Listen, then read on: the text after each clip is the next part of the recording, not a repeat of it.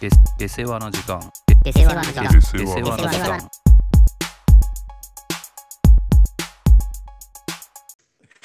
はいはい。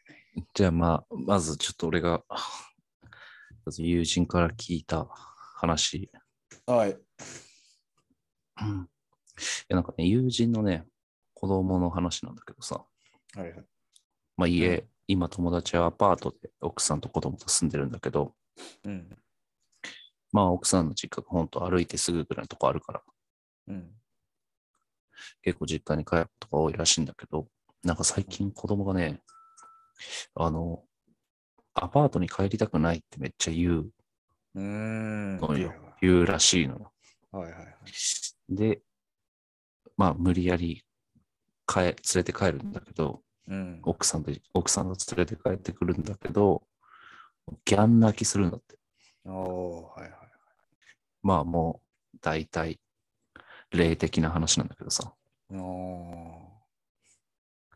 でまあ、俺の友達はね、あんまり、あんまりというか、霊見ないし、逆に言うと怖がりだから、ーそういう霊的な話とかも、ね、したことないんだけど、その時はね、もう、泣かないのみたいな、結構言ってたら、うん。なんかキッチンのね、食パンが落ちてきたなって。うん。おーはいはいはなんかね、子供が、そう、そっちを見てたらしいのよ。い。うん。そっち側を。はいな電子レンジだかなんかの上にうん置いてたらしいんだけど、そのなんかキッチンの方を見て、ギャン泣きしてて。うーん。で、あやしてて、まだ俺の友達は背中を向けてる状態、ああーのキッチンにね。キッチンに背を向はいけはいはいて、はい。なんでそんな泣いてんものうみたいな。ホラー映画だったらもういる ね。子供目線のいや、背中越しに。で、トンって落ちて、うんまあ、落ちるような場所に置いてないと。あーまあ、食パンなんてそう落ちないよね。そう。 8枚で切それりをならと分からないけど。なんで 8?6? わかんないよ。ああそんなの。薄さにもよるかなと。 3じゃないさあ、3は落ちないだろうね。安定してるから。まあ、8の食べかけだったかもしれないけど。ああ、そしたら落ちる可能性ある。まあね、あの、子供はね、ごめん、ちょっと途中まで話してたあれだけど、何歳かなああ、確かに。さいさ最近ね、喋れるぐらいになった。ああ、じゃあもうちゃんとね、ある程度認識は、どんくらい ?3 歳とかなのかな、もう2、3歳くらいだね。うん、そのぐらいの女の子なんだけど。うん、まあね、喋れるのがまた怖くてさ。確かにね。うん。その生地伝えられるからね。いやー、そうそうそう。はいはいはいで、、なんかその日はもう無理やり寝かしつけて、うん。まあ泣き疲れたのかわかんないけど。おいで、次の日、こう買い物行ってる時に、うん要は怖くない状況でね、うん買い物してるところで、またね、今日も帰りたくないと。あアパートやっぱそう家なんだね。そう。いや、そのわがまま言ってちゃダメだよ、みたいな。でも、その時にやっぱね、聞いちゃったの。なんでああ。まあまあでも聞くよね。そりゃ。したらね、クローゼットにほう。女の人がすごい出たり入ったりしてる。ええ面白いね、これは。めちゃめちゃ怖くない出たり入ったりっていうところのそのディティールがいいね。だからまたリアリティがあるよ ね。そのいやーいるいるじゃないっていうさ。あーまあ、そうね。普通に考えた話だったらさ、クローゼットの中に女の人がいるって言ったらさ、まあね、まあまあありがちな。こういうあ話りがちだね。その出たり入ったりしてるっていうこのなんかそのループ感うんだ、霊道だよね。ね。そうだ。 なるほどね。一人ではないと。遠い道になっているというね。そう。でキッチンではないんだ、じゃあ。ああ、そうだね。あ複数っていう可能性はあるよね。部屋が、部屋はこ、そうだね。違うね。クローゼットは違う部屋だね。あー。なるほどね。だから俺がさ、信用してるのはさ、その友達自体がさ、うん。その、あまり、えーそういう霊的な話も最初も言ったけど、したことないし、はいはい。そもそもそういう作り話もうんできるような感じのやつじゃないのよ。あもうあっねたことをそのまま伝えるという、本当に。クリエイティビティはないのね。でもそんなやつが言うからこそ、俺は結構全まあ面的確かににね、ちょっと信用してるというかさ。まあ、わざわざ作り話でそんなことはしないもんね。今そのうそうそえう。ー、それで、俺の友達も今ちょっと怖くて。うん、いや、そうね。うん、まあまあね、そのアパートには住んでるけど、うん、ちょっとね、クローゼットのはすごい怖いっつってたえー、いや、面白いね、その、出たり入ったり現象といういや、だから、やっぱ子供は見えてんのかなと思ってさ。のいやー、そうかもしれないよね。確かに。よくまあ言うよね、子供の時は。見えたりするみたいな。そうね。ちょっとまた、それから会ってないから、うん。またまあ、聞どうきしよたういけもないもどんね。ね。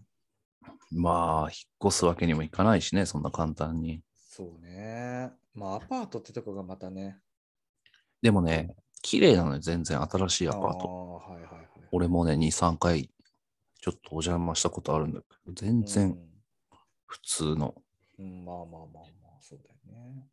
心理的、あ、調べてみようか。大島てる照。俺らの絶大な信頼を寄せている大島テルで。火が島出てるか。照は、火の玉出てるかどうか。うん大島テルこれ見出ててるたらどうするそしたらでももう、言ってあげるか。それは言ってあげた方がいい心理的歌詞があるかどうか。よ。心理的歌詞じゃなくてもだよね。これさ、大島テルのさ、やつってアプリないのちょっと不謹慎じゃないかな、それは。え、ちょっと、いざこう今パッと見ようとしたらなんか見にそくいれはな俺と思っもて。重々思ってるよ。これでもさ、調べ、これでもちゃんと引っ越し前とかみんな見てるよね、ちゃんと大そ島れはテルそうさだんと。思うよ、絶対。今のご時世。見てない人がいるとしたら、ちょっとそれはもうん、う危ないよね、そうだね。逆に。あ、やっと近くまで、近くまで来ました。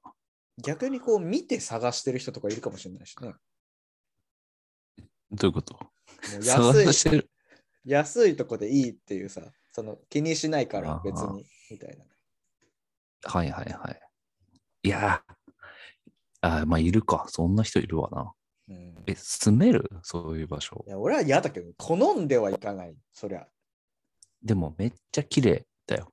綺麗です。逆に嫌じゃん。逆に嫌ですよ。駅からも近いそんなだって掃除したんでしょ、これじゃあ。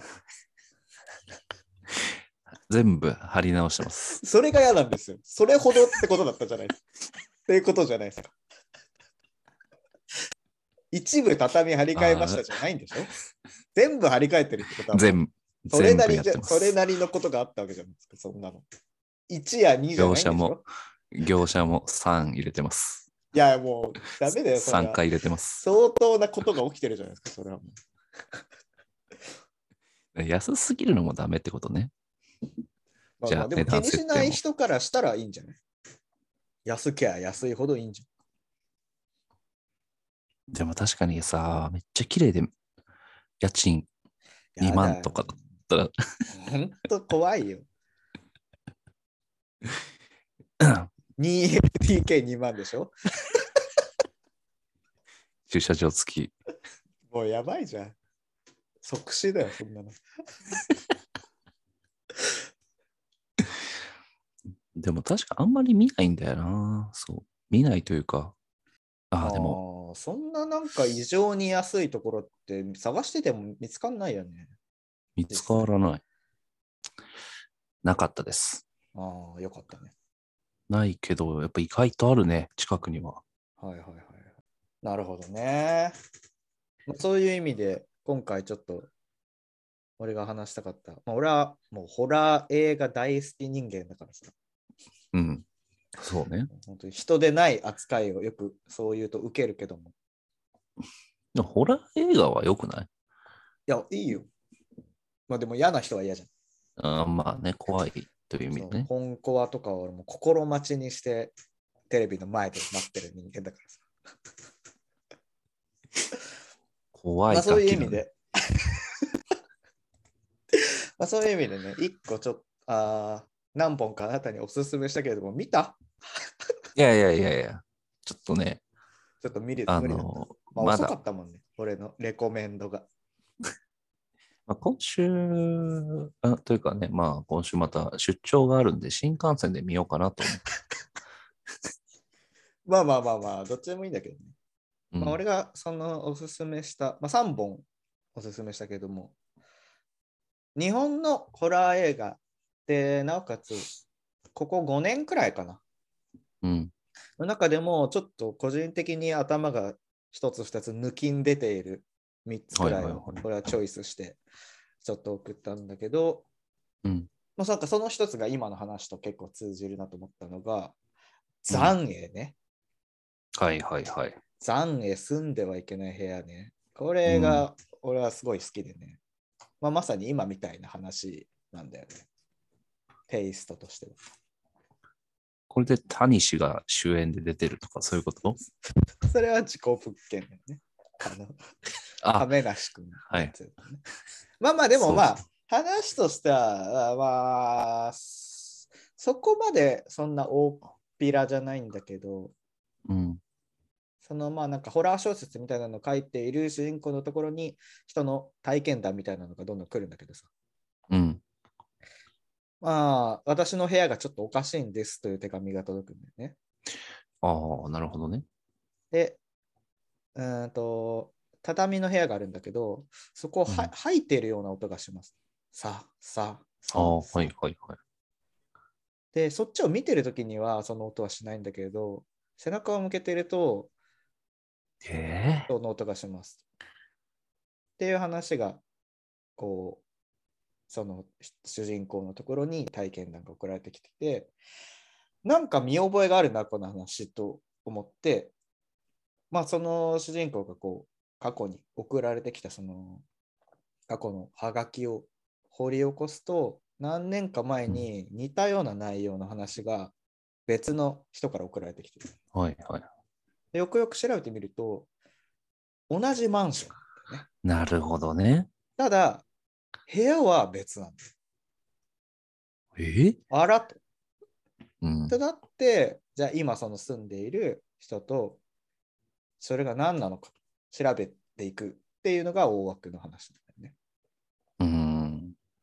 で、まあ調べていけば調べていくほど根が深くて、ええ部屋が、となんか例えばその部屋に幽霊がいるというよりかは、そもそもその土地自体が汚れているというか、ああ、なるほど、で、ね。なおかつ、その汚れというのは、その、要は伝播していくんだよね。はいはい。そこで汚れに触れてしまった人が別の場所に行けば、そのまた別の場所が汚れた場所になる。ああ。え、電線そうだね。ああ。最初の場所も汚れたまんまってことだそうし、そうそう。だし、新たにああ、増なえてるほいどく。。だからはいはいもう、日本全土、自己物件状態。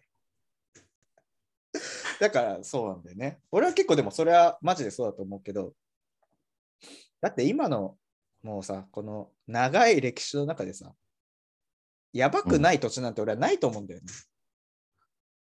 まあ、そうだね。だってね、戦争や戦があればさ、そこで人は死んでるだろうしさ。そうじゃない土地なんて、の方が少ないと思うし。まあ確かにさ、なんかよくあるじゃん。これは、なんか戦、あ、もう戦後とかそういうレベルじゃないか。戦、戦争とかじゃなくてさ、うん。その武将の時代とかのさ、ああ、そうね。それ言い出したらもう確かそうにそうそうそう。日本全土自己物件だよね、マジで。事故物件。そうそうそう。俺は結構でもその説はマジでそうだなと思ってるんだけど。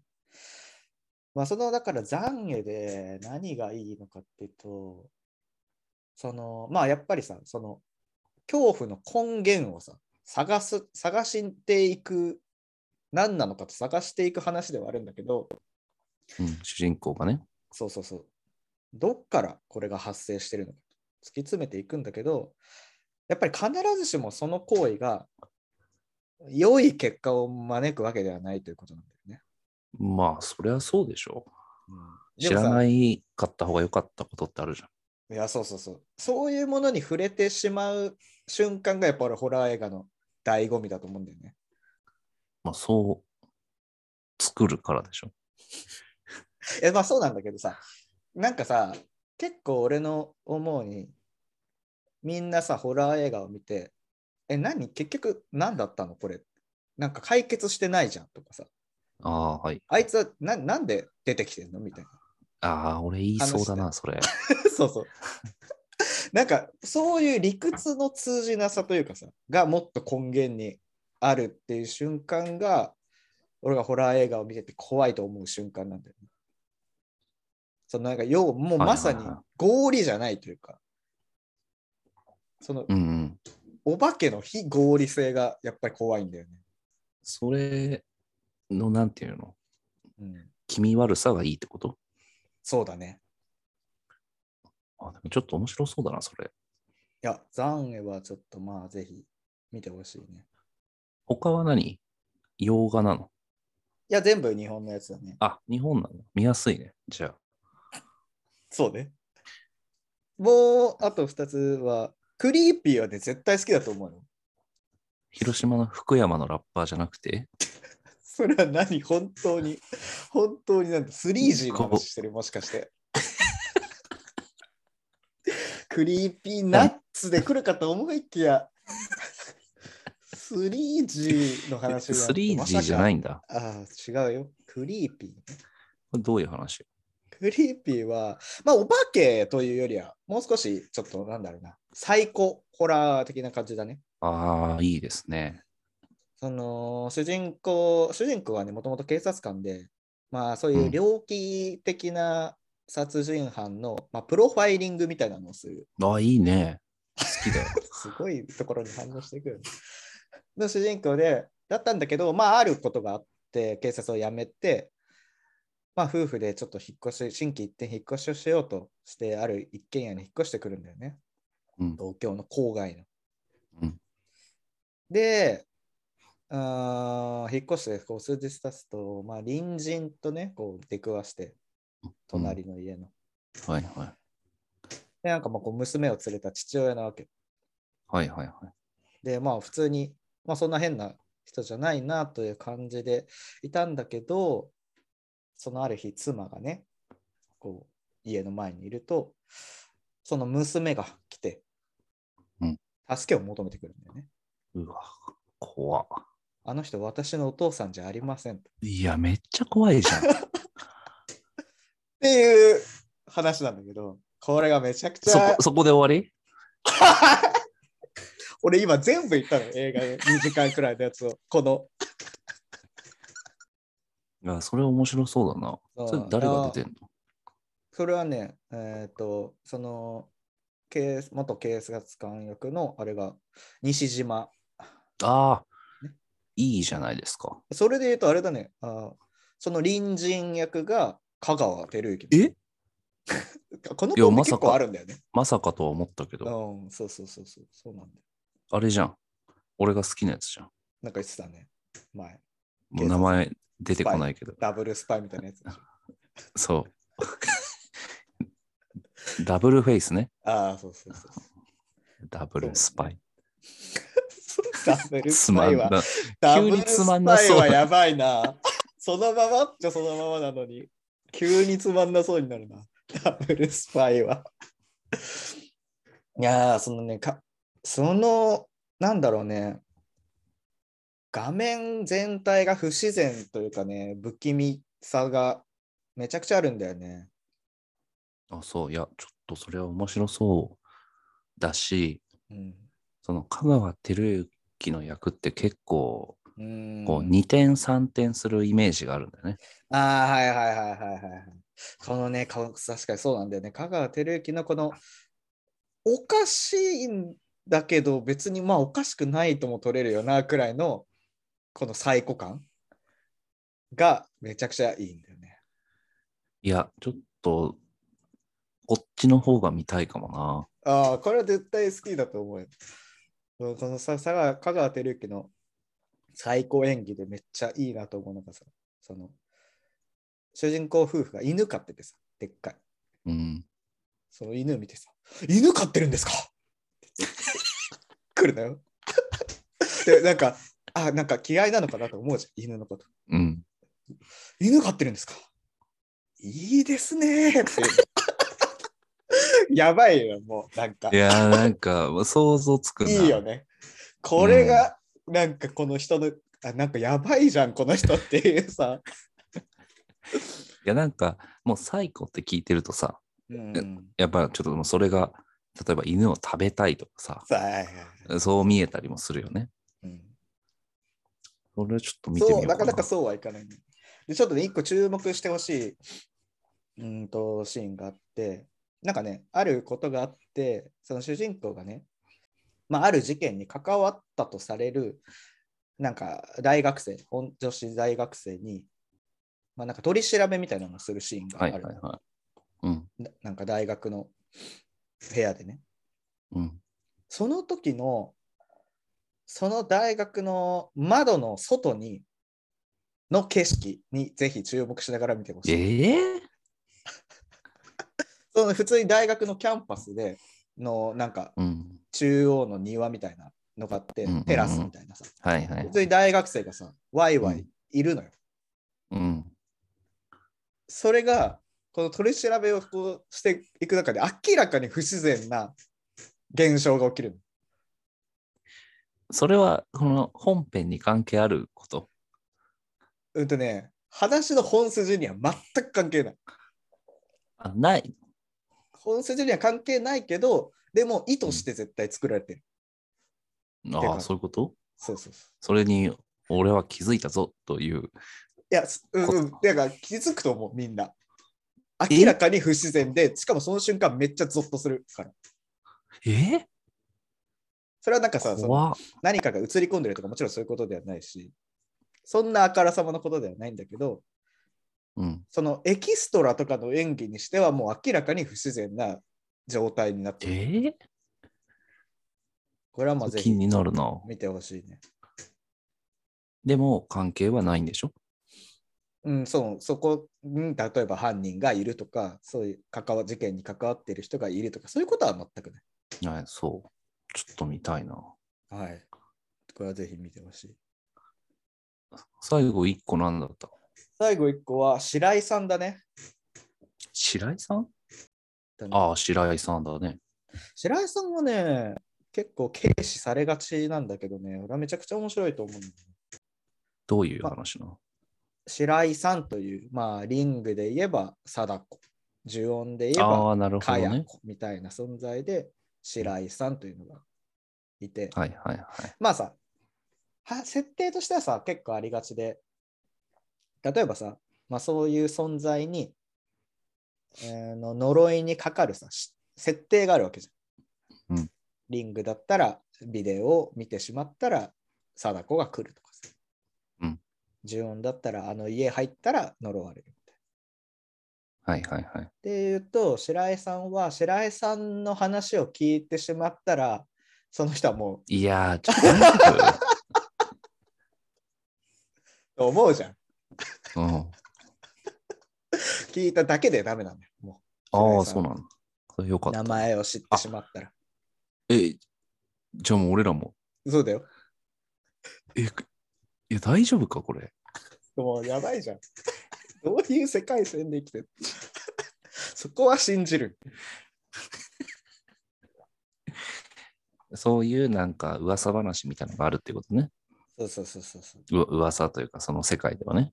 そうそうそうで、まあ、白井さんが要は白井さんという名前を聞いた人のところに来んのようん。もう貞子みたいな感じでねうん。突然後ろに現れるんだけど、その現れた時に、白井さんから、こう後ろからね、こう何メートルか離れたところにこう来るんだけど、目をそらさなければ近づいてこないの。うーん。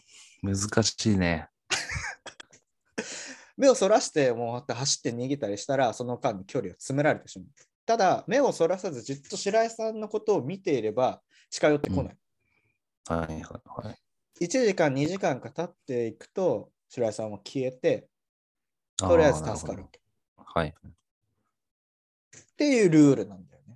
ほどはい。うんうん。これが、俺はもうこの設定がちだなと思うんだけどさ、うん。このやっぱ見るっていうことを、そのルール化してるから、この観客として見てる俺ら側も、まあ、白井さんっていうのはさ、本当にビジュアル的にも怖いからさ、本当髪が長い、真っ白で、なんか目が黒目あないみたいな。女性なんだ。そうね。雰囲気は。はいはい。うん、なんだけど見なければいけないからこ見てるこっち側もこうさ目を目隠ししたりさ、うんこう手で目を隠したりさクッションで目を隠したりしがちじゃんこう怖いものが出てきまたあ、時したいね。でもそうできない感じに持ってかれるんだよね気持ちが見なければいけないとうん。そうしていくとだんだん怖くなくなっていくんだよね 慣れちゃうんだ。 慣れちゃうんださ映画を見てうんる。映画を見てても、まおあ、そういうさ、ずっとずっと登場するシーンが結構何回もあるからさう、んそのうちにこう、やっぱ見慣れてくんだよね。これは、 これはどうなのえでもこのね、見るという、なんだろうな、ことに向き合わされるというか、うん。まあ、見なきゃいけないっていそうう、ね。見なきゃいけない。しかも、結構ね、ここメタ的だと思うんだけど、その1時間か2時間、その対象と向き合わなければいけないっていうのは、うん。これはもうまさに映画の話だと思うんだよね。ここでメタファーだ。そう、 メタファーで言うと、えーホラー映画自体のことをこれはもう言ってると言ってもないいんじるゃなほいどね。そうでなおかつ、これはね、まあ映画の中でも言われるんだけど、承認欲求の話なんだよね、結局は。へえ。人に見られたいという気持ちうのん。具現化みたいなものが、まあ白井さんなんではないかと。別になんか、はそういうことが話の映画の中で言われるわけではないんだけど、い。うん。承認欲求みたいですよねみたいな話が出てきて。はいはいはい。で、まあね、ここからはまあ普通に見てもらえばいいんだけど。あんまり見なくても良さそうか。そしたら。 いやいや、くおいや面白いんだよ。結構ね、ツッコミどころはいっぱいあるんだけど、これはね、本当にツッコミ入れながら見てほしい映画だな。ああ、いや、そう言われれば俺も見るよ。いやいや、見てほしい。そこまで言われたら。うん。なんか、その聞いてるとさ、なんなんだっけ、貞子うん。とか、まあそういった類と似てるけ ど、やっぱりこうちょっと今風というそうか、だねちゃんとしたね、。はいはいはい。あの、最後の切り返しっていうのがあるうん。のはさすがだなと思ったけどさ、はいはいはい。俺がやっぱり過去見た中で、うんまあまあ日本3本ぐらいしか見てないけど、おう一番怖かった映画、おー、気になるよ。ホラー映画、うん、ホラー映画でしょうん。口裂け女なんだけど、あんまりその口裂け女という存在はもちろん多分みんな知ってるだろうけど口裂け女という映画は映ちょ画っ。と存じ上げないよね。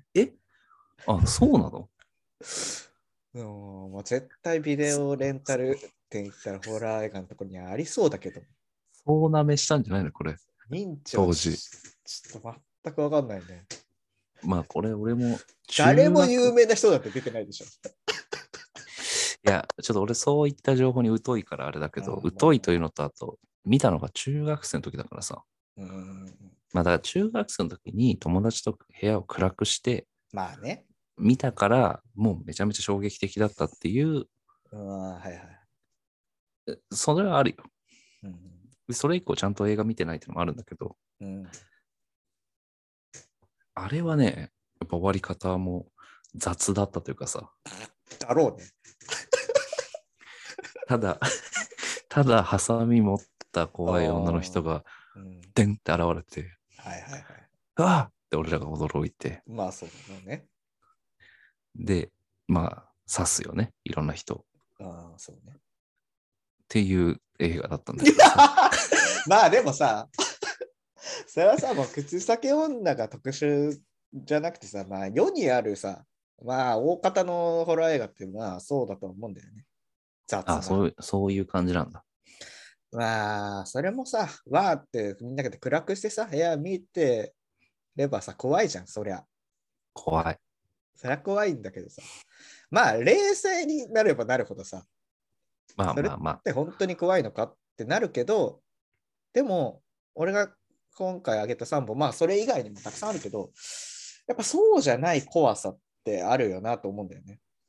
はいはいはい。要はびっくり箱じゃないというかさ、そりゃさ、うん、いきなりさ、不意打ちで大きい音出てさ、なんか怖い顔の人出てきたらさ、そりゃ怖いじゃん。